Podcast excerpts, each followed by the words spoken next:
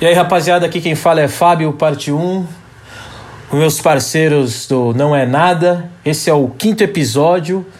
Nessa noite tranquila até. Faz um tempinho que a gente não, não se encontra para trocar a nossa ideia. Perdemos totalmente a ideia de sazonalidade do podcast, mas estamos de volta.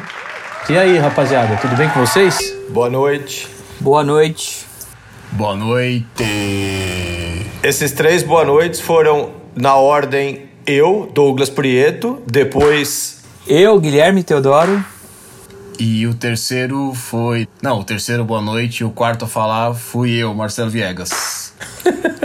Alright. Mano, a gente, a gente. Certeza que a gente vai bater um pouco de cabeça fazendo essa gravação é, remota, cada um da sua casa. Mano, parece, parece aqueles aqueles diários de filme de ficção científica, tipo de cientista que tá tipo isolado no mundo, sabe? Tipo de frente para um computador, fazendo um relato do que tá acontecendo, sabe? Um diário de bordo.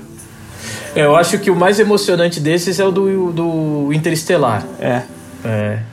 Né, que o cara é, passa o filme inteiro falando com a filha, mas o tempo que, que, que passa para ele é muito longo, né? Assim, então ele. Enfim. Eu quero fazer uma parada aqui que remonta aos programas anteriores e que a gente está devendo. Posso fazer ou não? Pode, lógico. O lance é o seguinte, ó, a gente já tem há algum tempo um livro aqui para sortear para quem ouve o podcast e uhum. a primeira pessoa que ouvir esse podcast e mandar uma mensagem no direct do Instagram do Não É Nada dizendo eu ouvi e não é nada, ganha o livro Laranja Mecânica. Funciona? Funciona, funciona. Simples. Justo. Primeira mensagem direta, primeiro direct message que chegar no nosso perfil. Isso, porque daí o dia que a gente publicar lá, que na hora que tiver disponível as pessoas ouvirem, o primeiro que ouvir e chegar nesse ponto e fiz, mandar a mensagem lá, ganhou. Fica fácil. Primeira mensagem direta, primeiro direct message que a gente receber no nosso perfil de Instagram, que é não é nada, é não é nada nada. Não é nada nada. Primeira mensagem que chegar. Mencionando o livro. Mencionando o livro Laranja Mecânica, é, dizendo que está ouvindo esse, esse episódio. Que vale só para os nossos ouvintes em território nacional. A ideia é a seguinte: por conta da pandemia, eu fiz um um exercício muito. Eu achei legal. O que, que eu fiz? A maioria dos, dos livros de ficção que a gente ouve, os que, uh, ouve, porque tem os audiolivros, enfim, mas a maioria dos livros de ficção que a gente leu, a gente pode falar de do Asimov, né, que escreveu o, o Fundação, que agora vai ser um, um, um seriado que a Apple comprou os direitos para fazer, sai ano que vem. E sei lá, a gente já falou do Blade Runner, que é baseado na obra do Philip K. Dick. Ele não tinha uma persona na vida real e uma outra persona enquanto autor, enquanto escritor. É, então, conforme a vida dele foi ficando mais bagunçada, os livros também foram ficando mais bagunçados. É, e tem, um, tem um, um dos livros que eu li durante a pandemia é, que fala exatamente disso. Quando você, você, ele não explica, né? Conforme você vai lendo o livro, você descobre que dos seis, dos seis personagens que ele apresenta no livro, quatro são ele mesmo. E cada um numa função. A ideia para mim, nessa pandemia, foi de pegar o máximo de livros do Philip K. Dick que eu poderia ler. Eu li a trilogia Vales e li o Yubeck também. E agora eu estou lendo uh, as, uh, os, três, os três estigmatas de Palmer Eldritch, que também é um livro para lá de confuso, assim. É, Ubik é uma, uma utopia, né? Uma, um... From one of the anti-psi organizations had picked up, up, up. Aí eu li o Vales, o Vales, o Vales é uma doideira porque Deus na verdade não existe, Deus é uma série de informações Telepathic. passadas por um satélite, basicamente.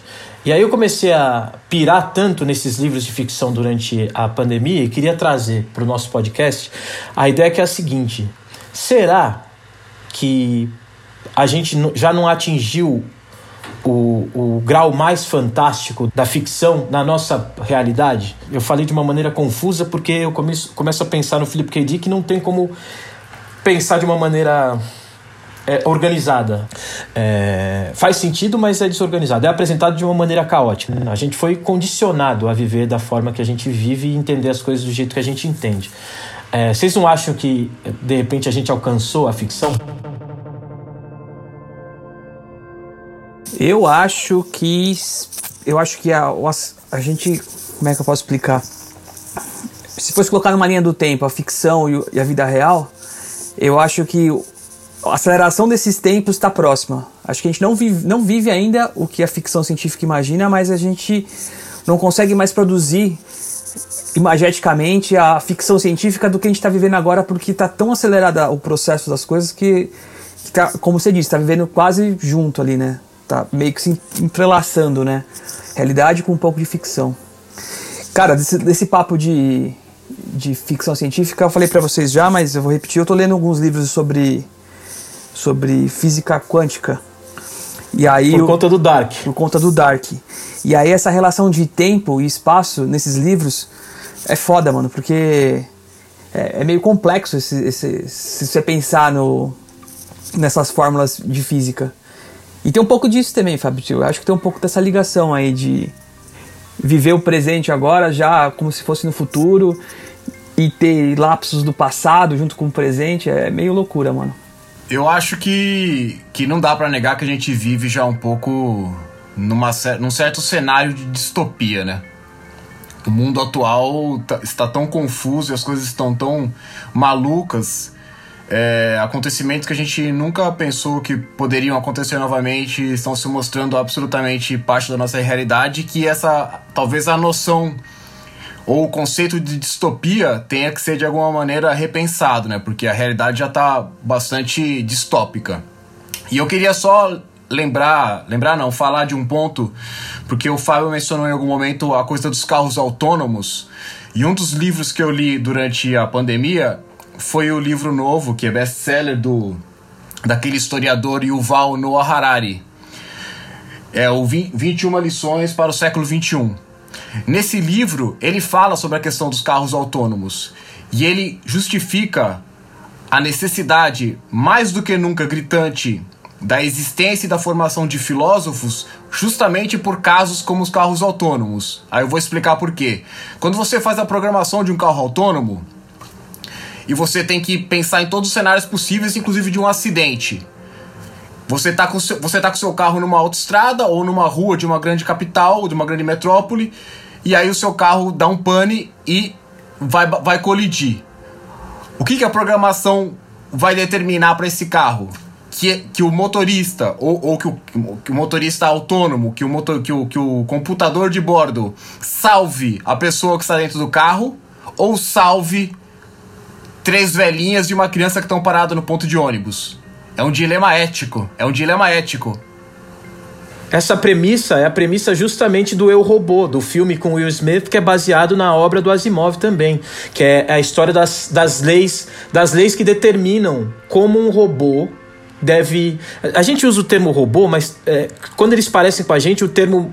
É, é, o, o termo mais, mais certo seria android, né? Porque ele é, é, um, é, um, é uma máquina que imita o comportamento humano.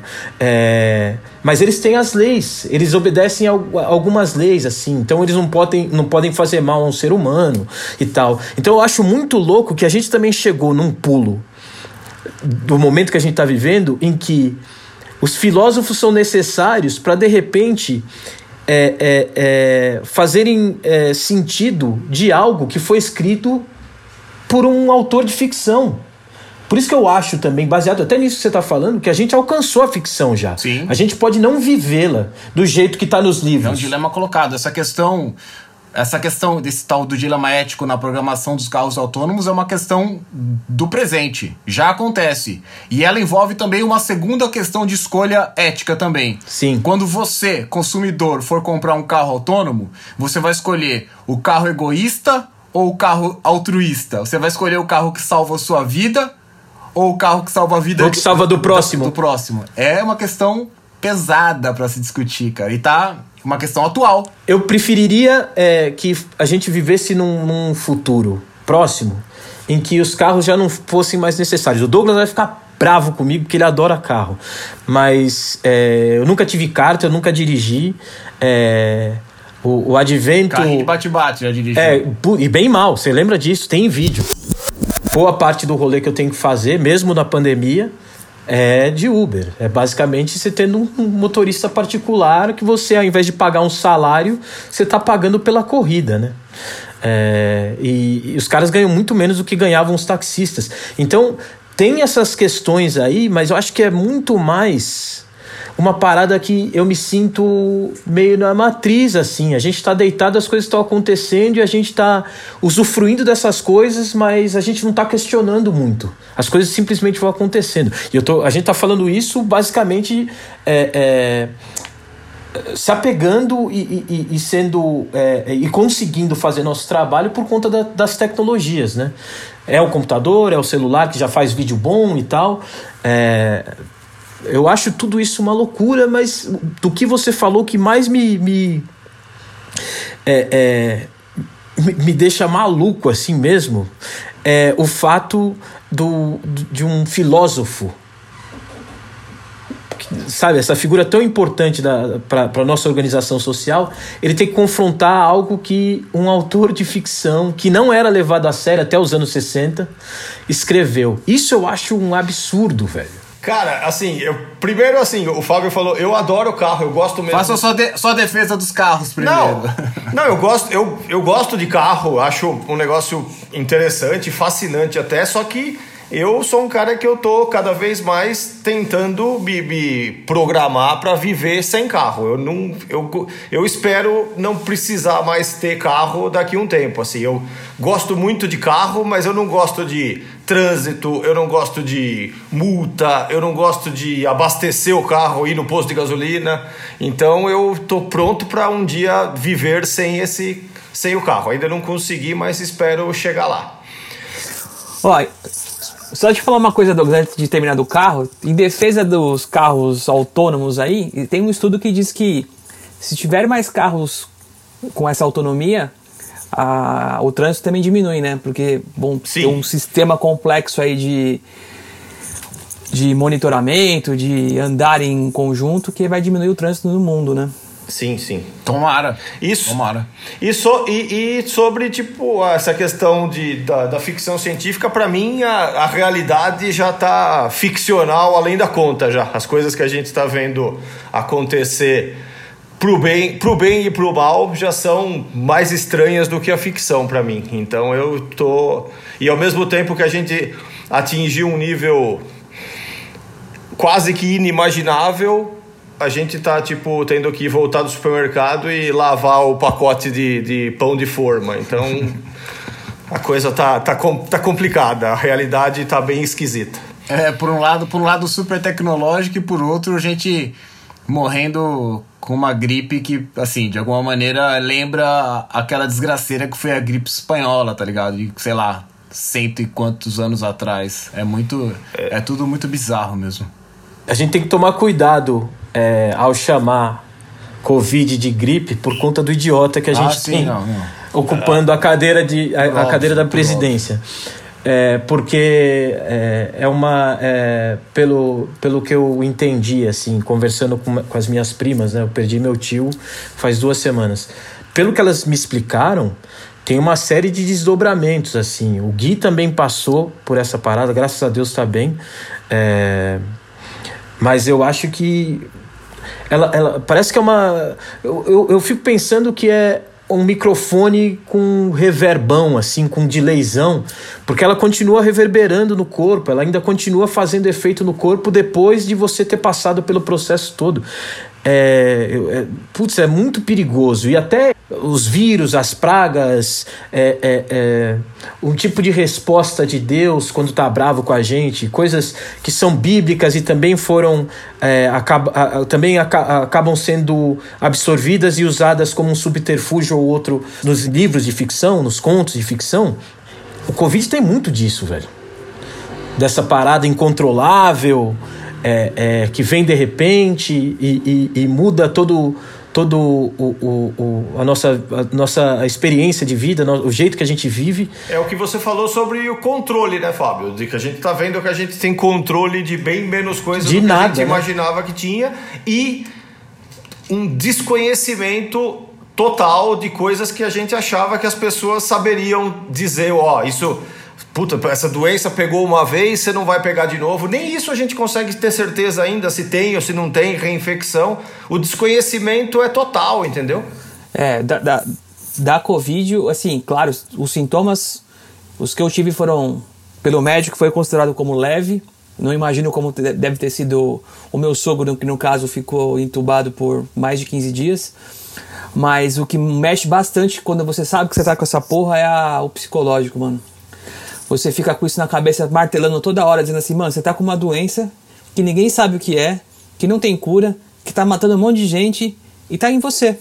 E fora que você ainda fica com a responsabilidade de que, meu, eu posso passar isso para alguém e eu sobreviver e a pessoa não, entendeu? Você ainda tem é. esse peso ainda.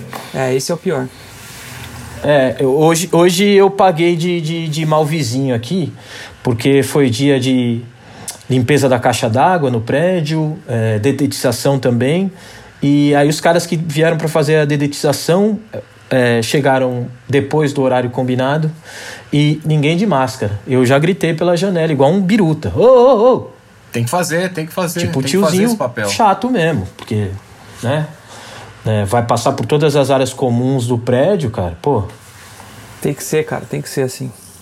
Tá aí o Gui e, e outras várias mil pessoas que, que, que dão razão a esse comportamento de, de, de ser um pouco dessa participação cidadã mesmo, no sentido de, de cobrar, de, de questionar, de... Então, eu fico pensando nessa ideia da organização social, né? A parada é muito falada pelos africanos. Eu ouvi isso minha vida inteira, ouvi dos meus avós, ouvi do meu, do meu bisavô, do, do vô Hermes, do meu biso. A história do vilarejo, né? Que ninguém cria uma criança sozinho, que ninguém se estabelece sozinho, né? Então todo mundo tem ajuda, não só da família, mas de um amigo que tem uma visão melhor das coisas, é, aquele amigo que, putz, não, hoje eu tenho a grana para pagar seu busão, não volta a pé para casa não, enfim. Tô, tô dando exemplos talvez pequenos, mas todo mundo tem uma rede de suporte. E a gente passando pelo que a gente está passando, e eu, com esse vício no, nas obras de ficção do Philip K. Dick, do Asimov, reassistindo X-Files agora, é, reassisti Fringe inteiro também durante a, a, a quarentena, é, a impressão que eu tenho, é, que me parece ser a única coisa que costuma salvar em todas essas situações, é a, a conexão humana, né? A gente não vou, não vou dar o termo natureza humana, porque a natureza humana a gente não consegue provar se ela é na base boa ou ruim. Mas a conexão humana importa muito.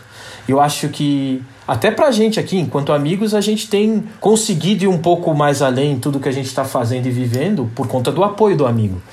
Então, é, vendo, tem vários exemplos assim nesses, nesses livros também é, da história da, da, da, união, da conexão das pessoas. Vocês acham que isso é, é, é uma ideia que talvez seja a parte é, ligada ao futuro que, que, que tenha mais, faça mais sentido? A ideia da gente continuar junto, da gente continuar precisando um do outro?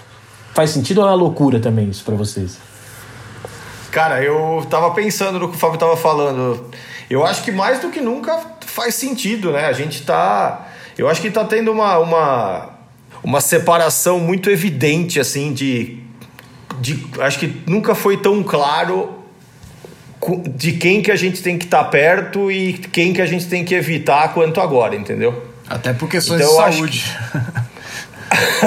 é, não pode ficar perto de ninguém, na verdade, né? Nesse momento você não pode ficar perto de ninguém, mas é, é, não, eu acho que está muito claro assim. Eu acho que eu acho que está ficando muito fácil de você observar e falar não, essa pessoa é uma companhia que é positiva e cara dessa pessoa, por mais que eu conheça há muito tempo ou que tenha alguma, alguma importância, eu preciso me afastar. Isso é uma coisa que está sendo até, sei lá, até dolorosa em alguns casos, mas a gente infelizmente está tendo que fazer uma separação de na real, de quem presta e quem não presta, para falar um português mais fácil.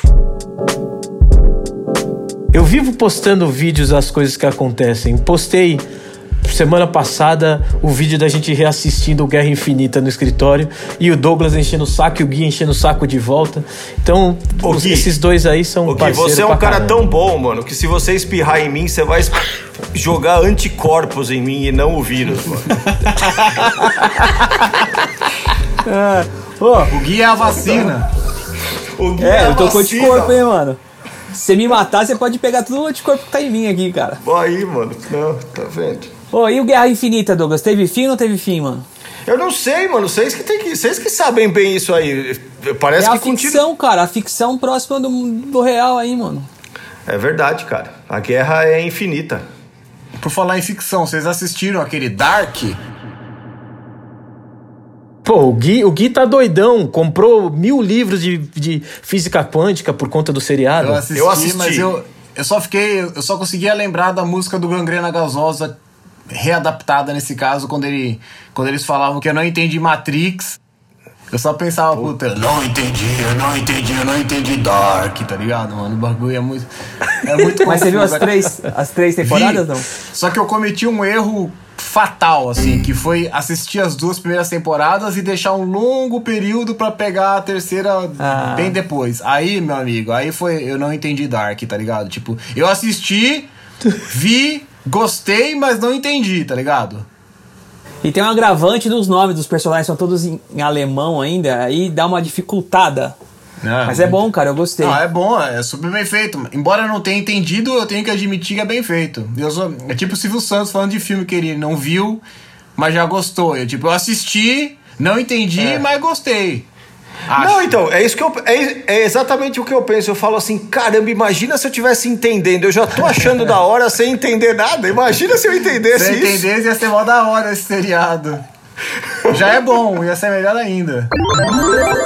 O próximo tema que a gente se dispôs a conversar hoje, ele surgiu na, na reunião de pauta que a gente fez. A gente fez uma reunião de pauta, um bagulho bem à moda antiga. É... E a distância. E a distância, moda... e a distância. E a distância. Absolutamente seguindo os protocolos. De alguma maneira, é um, é um episódio bastante ligado à literatura, porque o próximo tema também vai falar um pouco de, de literatura, de livros. É, é um tema que não tem um enunciado simples ou direto, mas eu acho que para resumir, eu diria mal e porcamente que se trata do paralelo entre skate shops e livrarias, lojas de skate e lojas de livros, e também de alguma maneira dos hábitos de consumo dos skatistas. Como que isso surgiu? Eu agora nos últimos dias eu estou lendo um livro chamado Contra Amazon. É um livro escrito pelo espanhol Jorge Carrion, ou Jorge Carrion, eu não sei ao certo qual é a pronúncia, lançado aqui no Brasil pela editora Elefante. Esse Jorge nosso amigo Jorge, ele ficou famoso por um manifesto contra a Amazon. Esse manifesto foi divulgado no mundo inteiro, traduzido em vários países e foi incorporado neste livro que leva o mesmo título contra a Amazon. E esse livro, além, obviamente, desse manifesto, ele tem vários outros textos falando sobre livros, escritores e livrarias. Tem um, um fato paralelo e curioso que ele cita skate três vezes no manifesto de 12 páginas sobre a Amazon, falando de como a Amazon é, na verdade, um hipermercado, insistindo nessa ideia de que ela, que ela se que ela se beneficia, se beneficia do conceito de livraria, mas na verdade é um grande hipermercado e que o skate está lá junto com livro, com torradeira, com brinquedo de criança. O importante é vender. E ele faz essa crítica muito muito pesada da Amazon nesse sentido de ser um hipermercado e não uma livraria e faz ao mesmo tempo uma defesa bastante enfática das livrarias, que nas palavras dele são templos emocionais dos leitores. E eu fiquei pensando sobre as skate shops, que de alguma maneira também são templos emocionais dos skatistas. E aí, isso levou a uma a um raciocínio que eu dividi com os meus colegas aqui de podcast, que estabeleceu a seguinte a seguinte relação. Estaria a Amazon para as livrarias da mesma maneira que Kanui, Netshoes, Mercado Livre estão para as lojas de skate? Skatistas compram na Kanui? Compram na Netshoes? Quais são os hábitos de consumo dos skatistas? Eles vêm a skate shop de fato como um templo emocional e sagrado, ou eles compram simplesmente pelo preço, sem pensar em no ciclo maior ou na comunidade de skate. E é esse é esse debate que eu gostaria de lançar com vocês agora. Putz, mano, eu daria um passo atrás, porque quando a gente fala dos hábitos de consumo dos skatistas e também é, da rapaziada que ainda curte literatura, né? A gente teve uma outra conversa no nosso grupo de amigos é, sobre uma pesquisa é, que, que explicava ou evidenciava o número de livros que um brasileiro que o brasileiro comum, e eu sempre pego mal com esse comum, mas enfim, é o número de, de, de livros que o brasileiro comum lê por ano. E a gente conversou bastante. O Douglas falou algo bem interessante na nossa conversa ali, porque eu acho que, primeiro, tem uma, uma treta que é de geração, assim. O skatista mais novo faz algo que eu acho, é, e eu não, não vou generalizar, mas eu já vi bastante isso acontecendo. É, lá na Colex, no centro, o moleque colar para comprar um tênis Ous, ele vai com a mãe, ele calça o tênis, checa se está tudo bem, e aí ele tira o tênis, e aí a mãe começa a negociar por ele, né? E fala: olha, mas tem esse mesmo modelo de tênis em tal site com um valor 35% mais baixo, mais em conta. Então, é, eu me sentiria mal na minha época. Primeiro que depois que eu comecei a correr campeonatos e tal, eu, eu não ia a uma loja para comprar algo com os meus pais. Eu ia sozinho, pegava o ônibus, metrô. É, lembro de sair da Vila Arapuá para comprar o primeiro Airwalk por 108 dólares na Starpoint, em Moema. Passar no doleiro para trocar o dinheiro e tal. Meu pai meio que ia acompanhando, mas eu fui sozinho. Numa época que não tinha celular, não tinha nada disso. Então é muito mais comum hoje que essas. que o cara, de repente, para algumas famílias é, de, classe, de classe média, esse menino skatista ou essa menina skatista, eles já têm um orçamento. Os pais já sabem que eles vão é, é, precisar de um tênis a cada um mês e meio.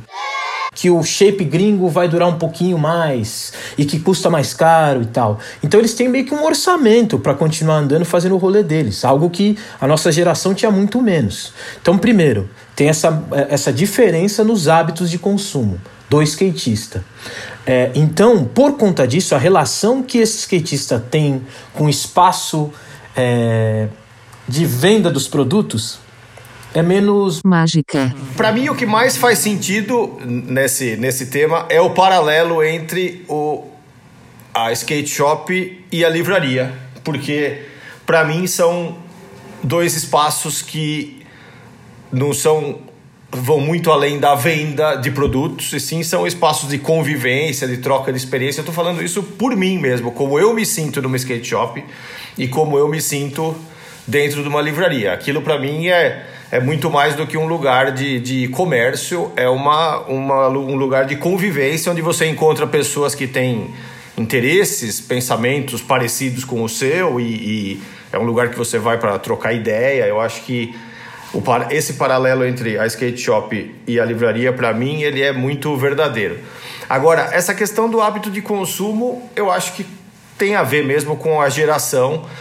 Assim, pra gente é impossível você comprar um shape sem, a não ser que você compre ele como objeto de decoração para pendurar na parede, mas para mim comprar um shape que eu para mim usar sem colocar a mão nele é uma coisa é impensável, entendeu? Mesmo tendo as medidas, tudo certinho, mas que nem como é que você vai explicar ou sentir ou ver o concave num ambiente virtual? Cara, a gente tava falando de, de, de tecnologia, mas ah, tá aí uma coisa que é impossível você in, ter certeza do que você está comprando virtualmente, entendeu? Como que, eu, como que você explica o concave de um shape numa loja virtual? Não tem como. Mas já estão fazendo testes de realidade aumentada para de repente você conseguir ver no seu espaço o produto que você está comprando com as dimensões e tal. Então Sim. isso pode mudar logo mais. Eu já eu, eu, eu, vejo assim, eu já, já teve caso de eu tipo, o mesmo shape da mesma marca, o mesmo modelo, eu ficar escolhendo entre um e outro porque tava achando que eles estavam que tinha alguma diferencinha ali, entendeu?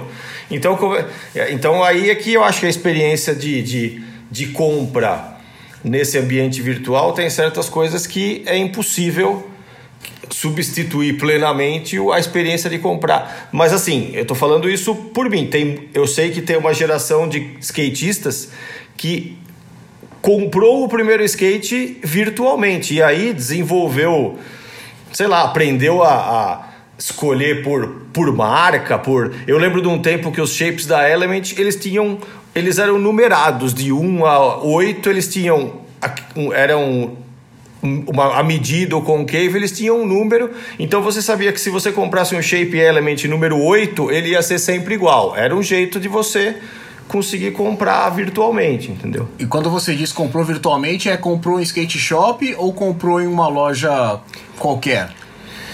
Então, Viegas, aí é que, aí é, que é o ponto. Quando você quando você eu acho que quando você entra nesse universo de fazer a compra online se você sabe se você conhece o produto e sabe o que você quer você acaba comprando pelo preço eu acho que aí você acaba comprando pelo preço. Se você quer comprar um par de Indy 149, você sabe exatamente que produto é aquele, você sabe que a skate shop verdadeira tem a loja online dela e que você ali está tá legitimando uma coisa importante para o skate, que é a skate shop, mas sem, a, sem o convívio, sem o calor humano da skate shop física, eu acho que aí o peso, o preço acaba pesando demais, entendeu?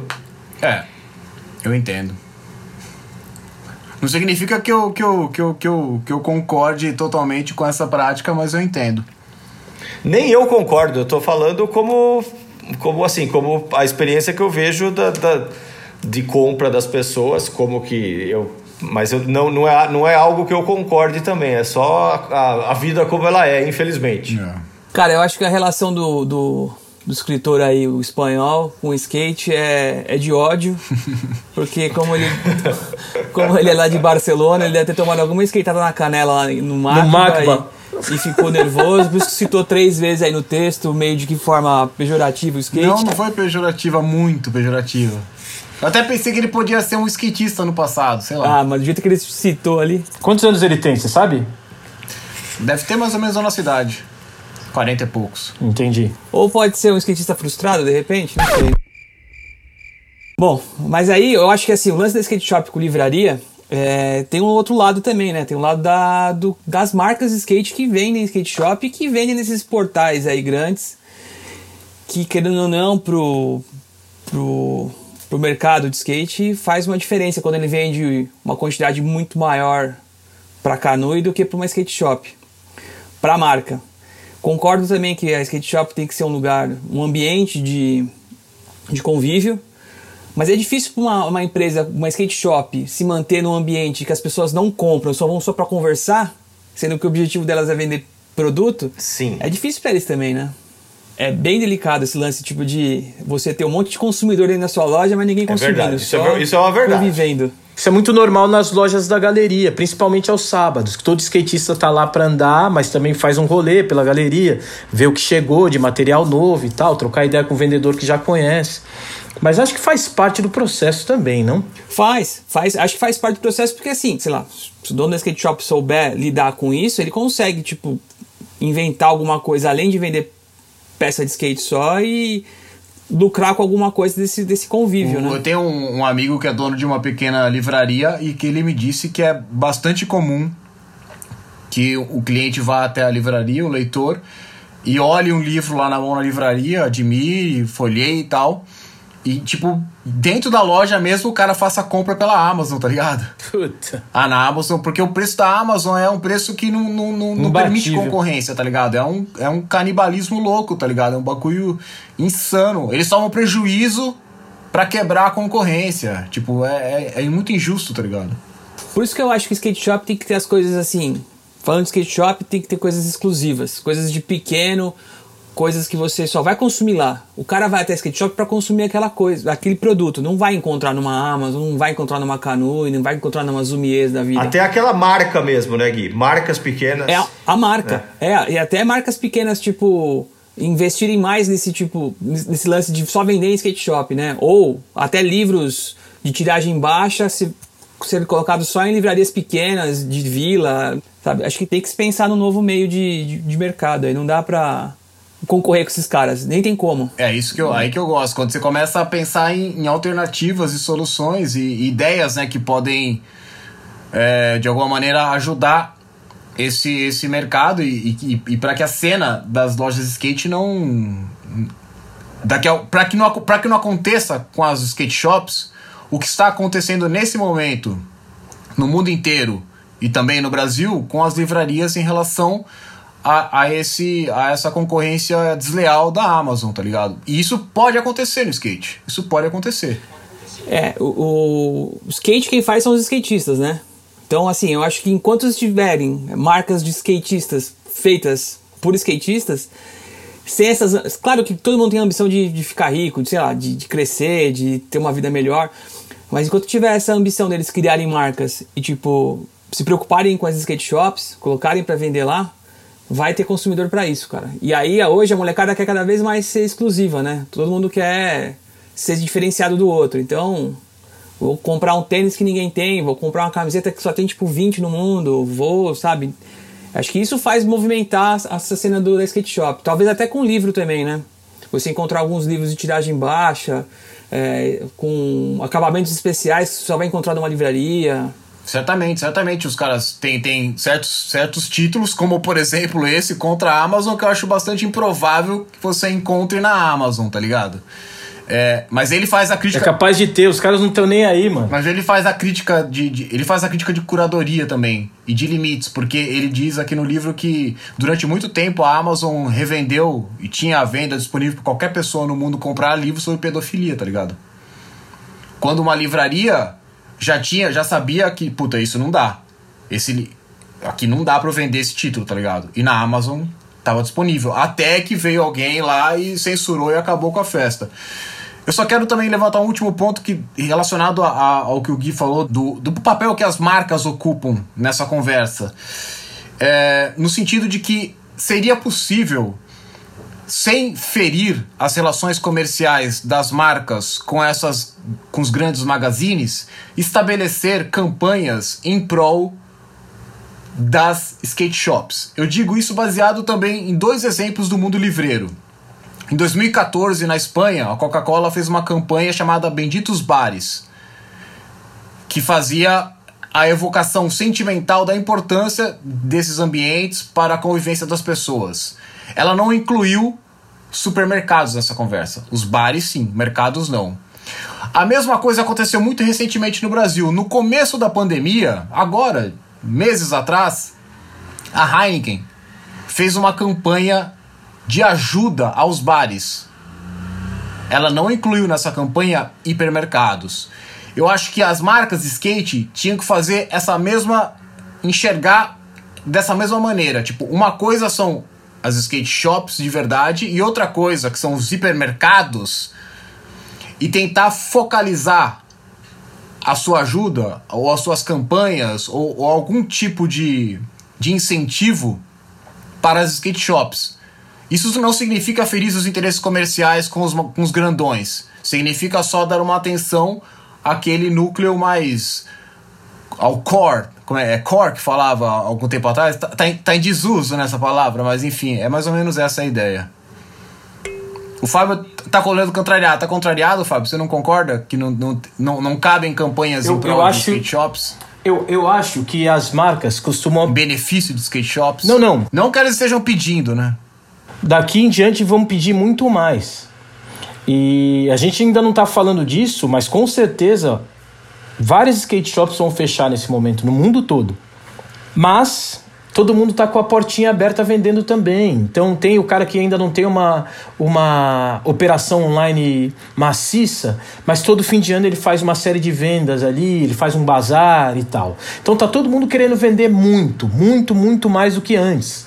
Porque de repente está fabricando mais e não se fez a conta do produto ali, do custo do produto, e aí tem que produzir, tem que fabricar bastante e vender bastante para poder bancar a produção de um produto que é caro. O desenvolvimento do pesquisa e desenvolvimento do produto é caro, então ele tem que dar um jeito de dinheiro voltar. Normal isso aí. Agora, eu acho que as skate shops, essas que a gente usa o termo core, a Ratos, que é de um amigo nosso. Cara, são poucas skate shops como aquela. No Brasil e no mundo, talvez. Assim, daquele jeitinho ali, um monte de moleque que anda de skate mesmo, vendendo, conversando com a molecada. O cara é, é sabe, é, é, é, tem uma conexão com o skate, com a história do skate. Andava de skate desde a primeira pista de Santo André. É, por conta de todo esse, essa, esse histórico, né? essa carga, eu acho que esse cara não vai ter que pedir exatamente. Eles têm um termo. Putz, o papo que a gente teve com, com o Gui também, a história de usar o termo energia para as coisas, energizar a marca. É marketing de energia mesmo. Então, pô, é, como que você vai fazer o, o, o, o, o tênis mais técnico de todos, com um material mais caro, é, e não vai colocar na skate shop para o skatista descobrir no espaço em que ele tem que descobrir, sabe? É... Então eu acho que as marcas vão se mobilizar para isso, mais do que fizeram até aqui, porque por conta do que a gente está vivendo, o jeito de vender para o skatista também vai mudar. E aí existe uma outra coisa que também é, é ligada a essa história do marketing de energia, que é o fomento das gerações futuras de skatistas. Né? Que agora vão ter diferente da gente, vão ter mais uma divisão real ali. O cara que é skatista que está sendo preparado pelos pais ou, ou pelos amigos para ser um atleta olímpico.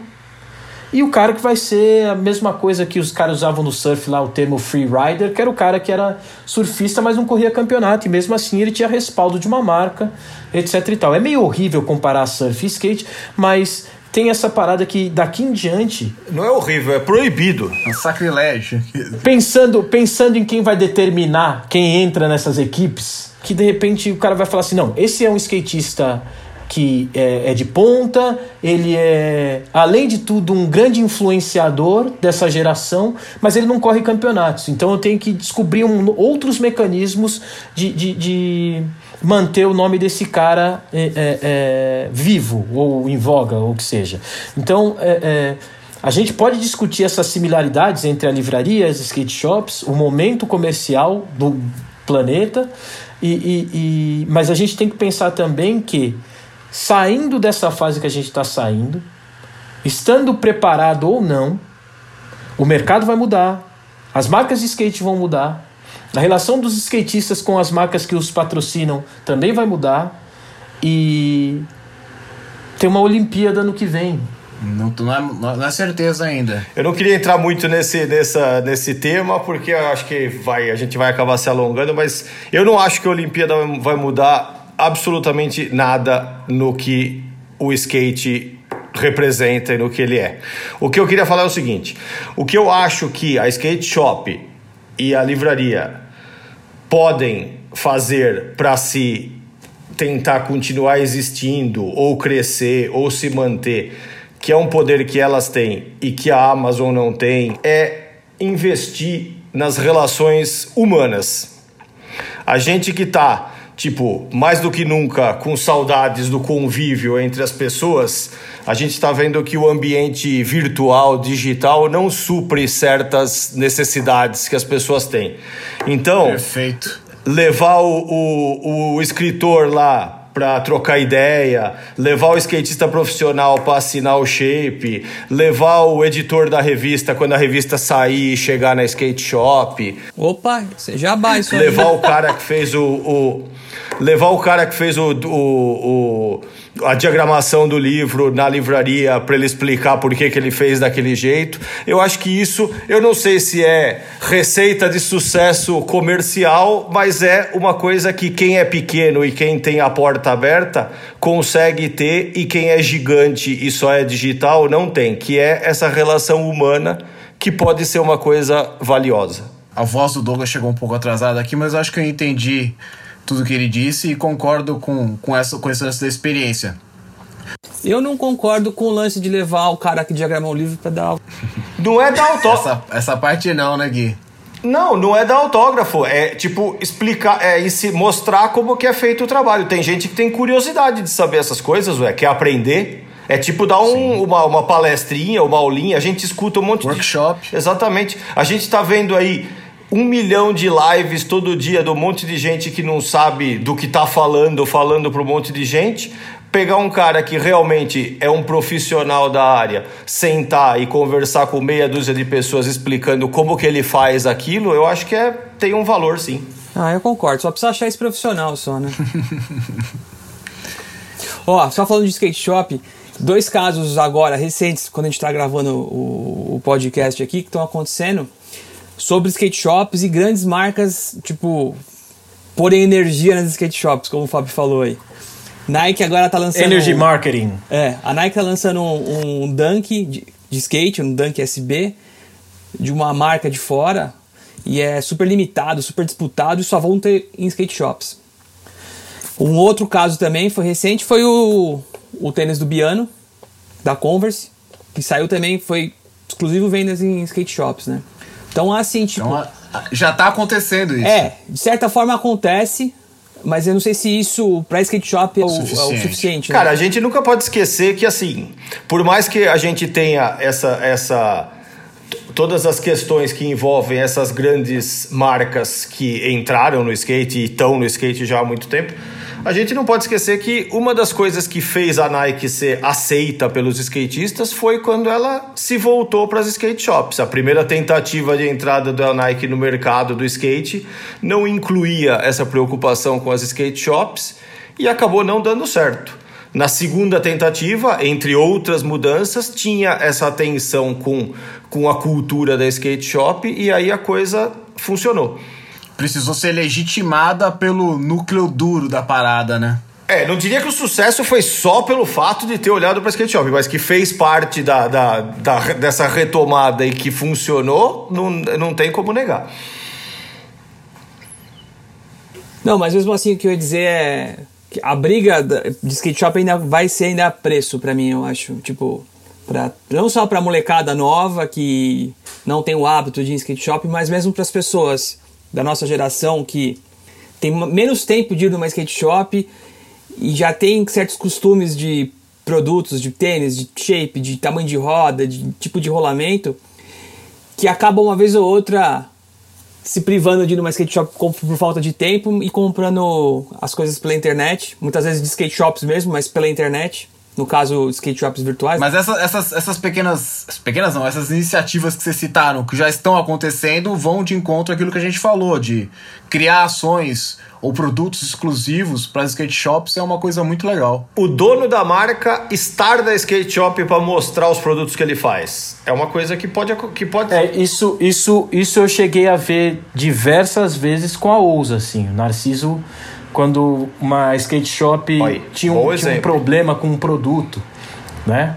Pô, pesquisa e desenvolvimento de tênis é uma parada muito foda e custa muito caro. É, e é basicamente, antes, né? Quando eu estava envolvido ainda, era uma equipe de três, quatro pessoas cuidando do, do desenvolvimento dos tênis. É, e aí quando o Narciso estava em São Paulo e ele tinha alguma ele tinha ouvido ou recebido por e-mail alguma crítica negativa de uma das de qualquer skate shop ele pegava um táxi ou encontrava o representante, ia com o representante à loja, levava os tênis, explicava todo o processo, mostrava vídeos da fábrica, fotos, trocava, obviamente, o, o produto que tinha dado problema, mas essas conexões, talvez elas tenham que ser mais intensas, mas elas já existem, várias marcas já fazem isso. Humanizar, animal, né? Animal. Humanizar aí o que o Douglas falou, né? É, é, muito As legal relações. o que ele falou, muito legal essa, essa coisa que já existe essa consciência de, de preservação e de cuidar desse patrimônio que é o que, que são as skate shops, né? Se ninguém, como já estamos along, é. nos alongamos no tema, se ninguém tiver mais nada a acrescentar, eu queria fechar com um trecho do livro que, que pode servir tanto para skate shop quanto para livraria. Pode ser? Pode ser. As grandes redes de livrarias não poderão competir com a Amazon.